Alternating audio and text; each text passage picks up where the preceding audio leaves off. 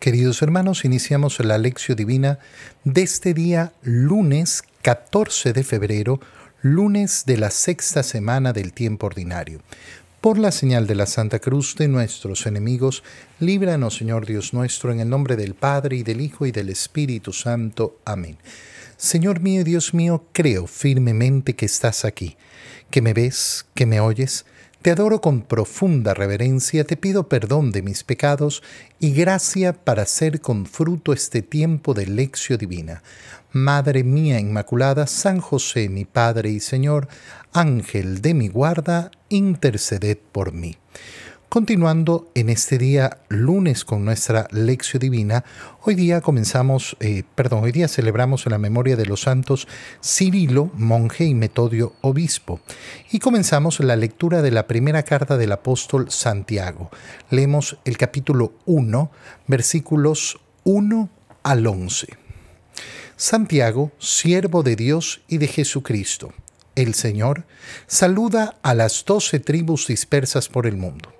Hermanos míos, cuando se vean asediados por toda clase de pruebas y tentaciones, ténganse por dichosos, sabiendo que las pruebas a que se ve sometida su fe les darán fortaleza, y esta fortaleza los llevará a la perfección en las buenas obras y a una vida íntegra e irreprochable.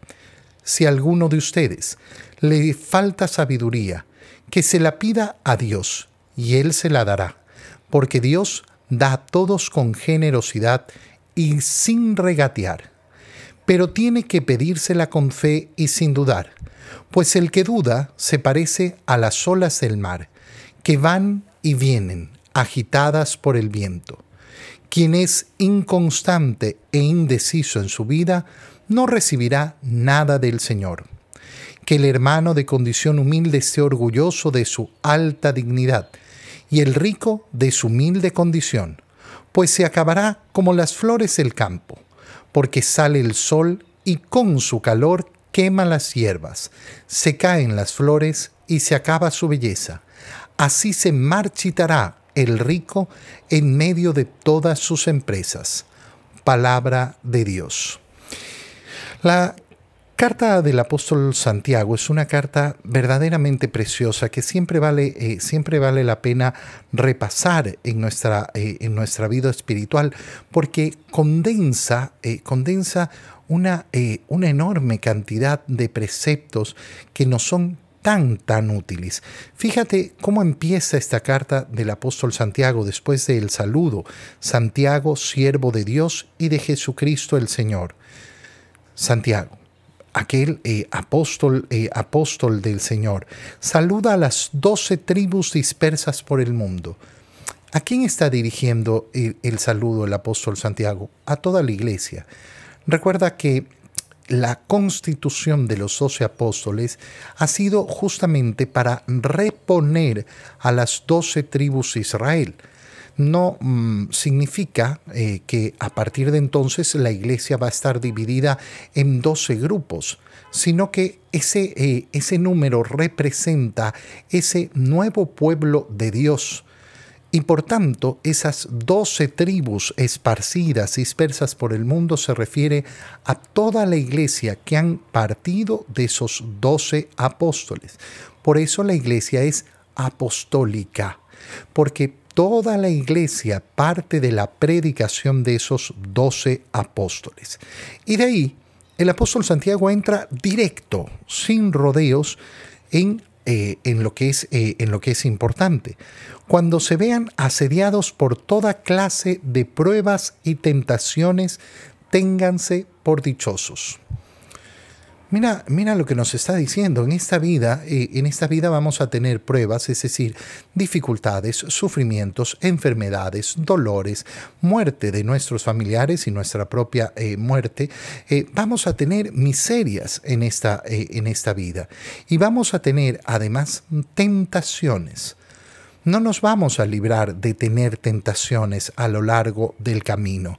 y una persona puede plantear plantarse delante de eh, la perspectiva del mundo, de la perspectiva de la vida y llenarse de profunda amargura.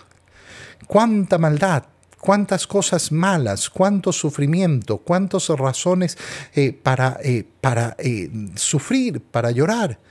Y sin embargo, Santiago nos dice, ténganse por dichosos. Ténganse por dichosos. Acuérdate lo que hemos leído el día de ayer, domingo, justamente cuando hemos leído esas bienaventuranzas del Señor que nos ha presentado el Evangelio de San Lucas. La dicha no es la dicha del mundo. La gran mentira del mundo está justamente en decirnos que la dicha está aquí que la dicha está en todo el contrario de lo que ha anunciado el Señor, que la dicha es simplemente buscar la alegría, la felicidad, la paz en esta vida. Y por eso una persona con, um, con una falsa perspectiva puede lógicamente hundirse y hundirse profundamente delante de esto. Es decir, pero la vida es un tormento entonces, la vida es terrorífica, la vida es, eh, es mala. Dichosos, siéntanse y ténganse por dichosos. ¿Por qué? Porque las pruebas a que se ve sometida su fe les darán fortaleza. ¿Cómo vamos a fortalecernos si no tenemos pruebas? ¿Cómo vamos a fortalecernos si no tenemos dónde ejercer la fortaleza?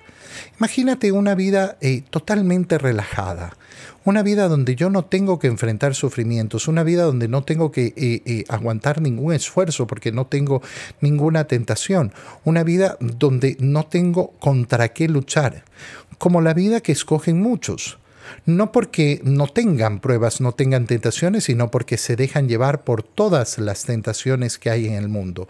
Bueno, ¿cuándo van a ejercer entonces esa virtud de la fortaleza? ¿Cuándo la van a desarrollar? Nunca. Nunca van a poder desarrollar esa virtud de la fortaleza. Y sin esa fortaleza, ¿qué es lo que sucede? Porque la fortaleza es la que los llevará a la perfección en las buenas obras y a una vida íntegra e irreprochable. Esta es la meta del cristiano. La perfección en las buenas obras y una vida íntegra e irreprochable. Mira, eh, mira la altura en la cual nos coloca el apóstol Santiago.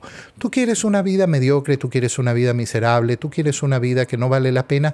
Bueno, entonces, claro, huye, huye de los sufrimientos, huye de los tormentos, huye de las tentaciones, eh, invéntate como tanta gente lo hace hoy en día, ¿no?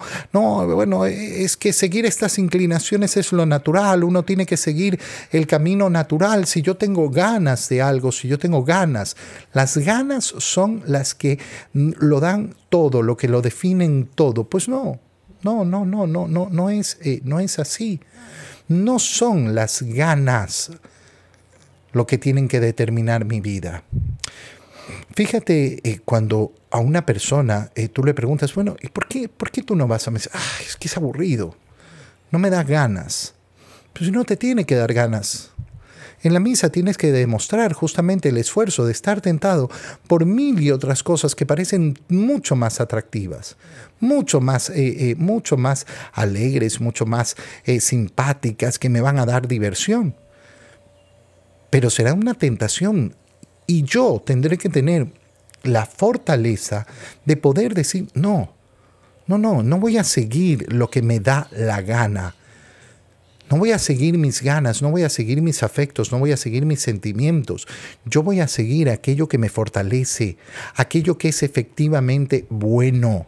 Oye, Santiago inmediatamente nos ha colocado en la perspectiva de ese camino cristiano, de ese camino de perfección, de ese camino de santidad. Santidad que tiene que anhelar nuestro corazón. No se trata de, eh, no se trata ay, bueno, yo haré lo mejor. No, no, mira, tengo que tener en mi corazón anhelo, deseo de santidad. Si alguno, si alguno de ustedes les falta sabiduría, ¿Por qué la siguiente idea es sobre la sabiduría? Porque eh, muchos podrán no ver lo que está diciendo Santiago y podrán decir, no, pues, pero por, por, qué tengo que esforzarme? ¿Por qué no puede ser sencillo? ¿Por qué no puede ser fácil el camino del Señor? ¿Por qué tengo que soportar los sufrimientos? ¿Por qué tengo que soportar esto y otro? No me gusta, no, no, no es lo que me produce alegría. Te falta sabiduría. Te falta sabiduría, si no logras entender por qué aquello que te está diciendo Santiago es verdaderamente bueno, significa que no, no tienes esa sabiduría, que te falta la sabiduría. ¿Y qué tienes que hacer? Pedirle al Señor. ¿Quién tiene que pedir esa sabiduría? Tú y yo. Todos. Siempre. Pedir la sabiduría al Señor. Que se la pida. Y Él se la dará. Porque Dios da a todos con generosidad y sin regatear. Dame sabiduría, Señor. Pero aquí viene la condición con la cual nosotros tenemos que ejercer nuestra petición. Nuestra petición tiene que surgir del verdadero conocimiento de Dios, de esa relación profunda de Dios. Si yo no creo que Dios lo puede todo, entonces nunca estaré pidiendo con verdadera fe. Y si no pido con verdadera fe, no estoy en el camino de obtener aquello que Dios da así abiertamente, eh, eh, con generosidad y sin regatear. Dios no, no anda regateándonos las cosas. Oye, hermosísimo. Verdaderamente, eh, verdaderamente hermosísimo ver efectivamente cuál es ese camino de la fe. Pedir sin dudas. Pedírsela con fe y sin dudar pues el que duda se parece a las olas del mar que van y vienen agitadas por el viento, es inconstante e indeciso en su vida. Ese que es inconstante, indeciso en su vida, no recibirá nada del Señor. No recibirá nada del Señor. No, es con fe, sin dudar. ¿Cómo hago eso? Teniendo una verdadera relación con el Señor esa relación que me lleva efectivamente a reconocer su grandeza. Oye, ¿cuántas veces... perdón, ¿cuántas veces nos vamos a topar con, eh, con, esos, eh, con esos llamados imposibles? ¿no? no, no, es que esto es imposible, esto es imposible, esto es... Lo vemos a diario, ¿eh? Lo vemos, por ejemplo, cuando una persona dice, no, ese matrimonio ya se terminó, eso no tiene vuelta. ¿Tú no crees en Dios entonces? Perdón. Tú no crees en el Dios que todo lo puede. No crees en el Dios que todo lo puede. Y eso sí que es terrible y eso sí que es una inmensa pena. Inmensa y profunda pena. Que el hermano de condición humilde esté orgulloso de su alta dignidad bienaventurados los pobres, y que aquel que sea rico, eh, eh, eh, y el rico de su humilde condición,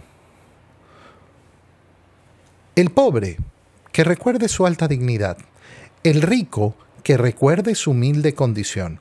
Mira qué importante estas palabras porque el cristianismo no es una revolución política, no es una revolución social, no es una revolución de clases, no es una revolución de... ¿no?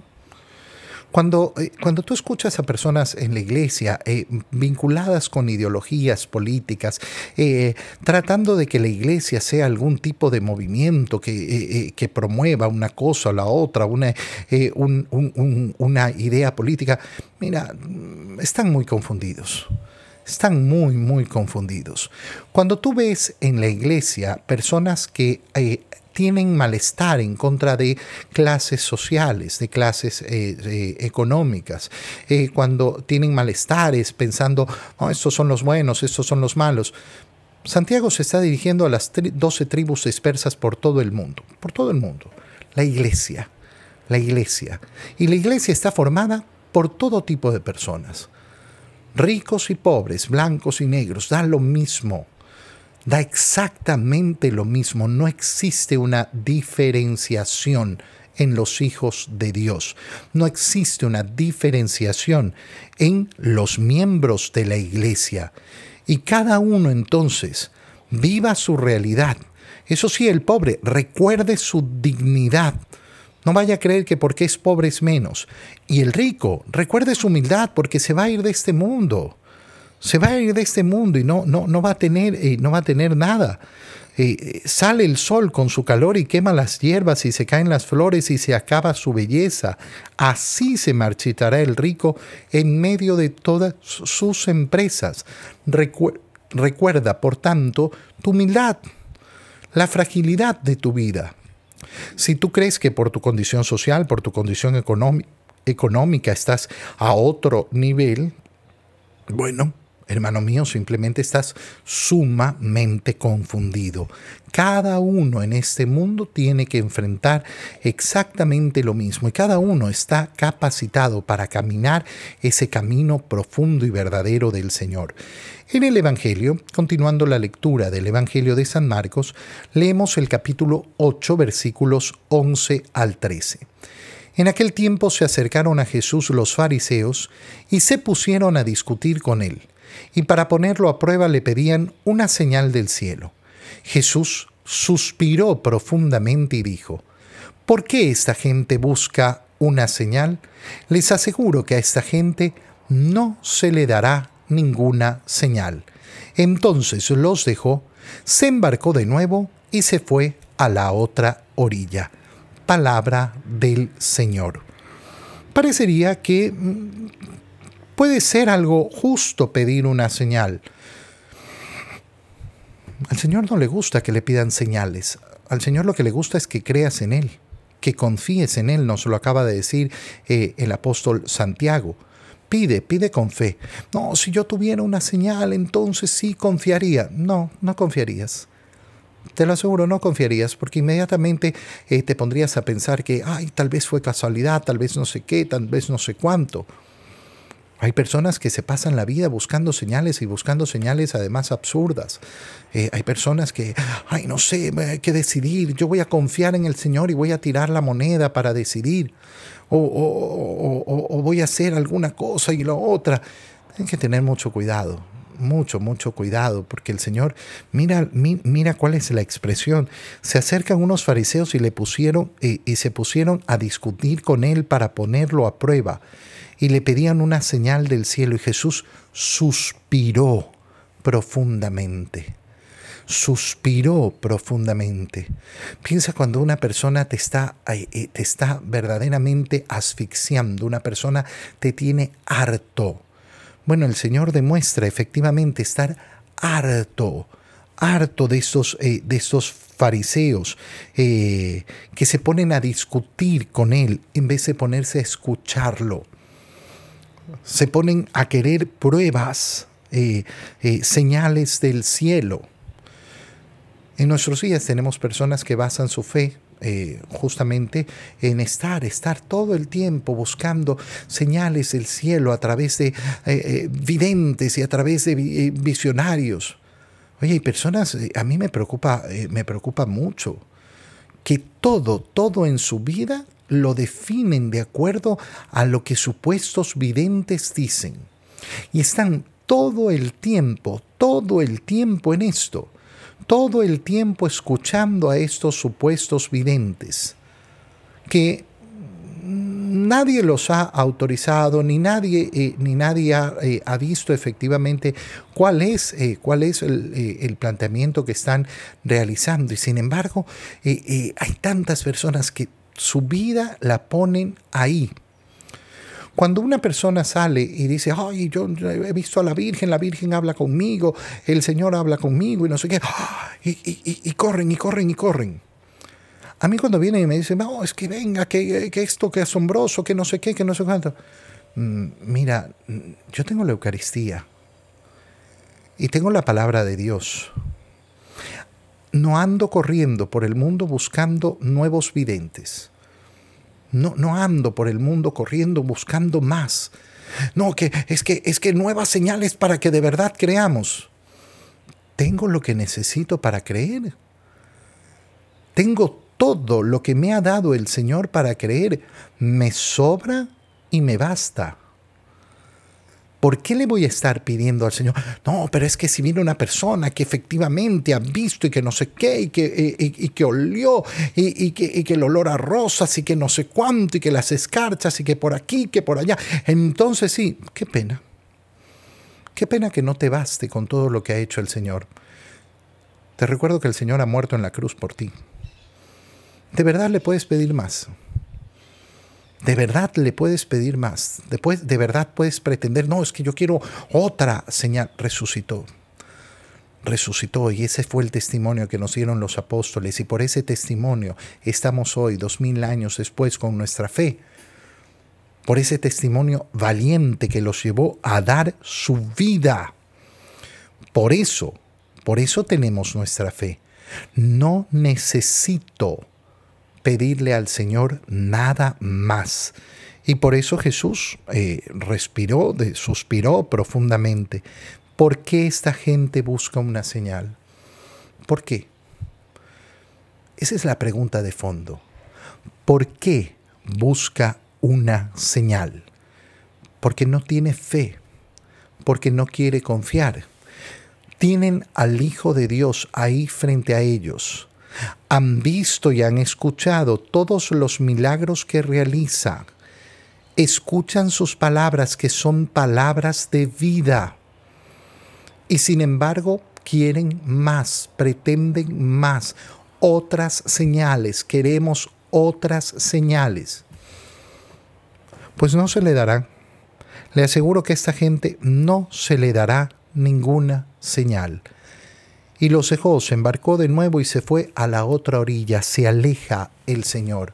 Porque aquel que no se acerca con fe al Señor causa efectivamente ese rechazo del Señor. Ese rechazo que no nos va, eh, no nos va a conducir a una cercanía, sino justamente a, esa lejanía profunda eh, del Señor. Yo te invito hoy día eh, a reflexionar profundamente las dos lecturas, las dos lecturas que estamos haciendo nos llevan a meditar sobre esa verdadera fe, sobre esa verdadera fe. Yo tengo mucha fe, yo tengo mucha fe. Pregúntaselo al Señor. Pregúntaselo. En esa oración íntima, Señor, ¿es verdad que yo tengo mucha fe? ¿Es verdad que yo tengo mucha confianza en ti?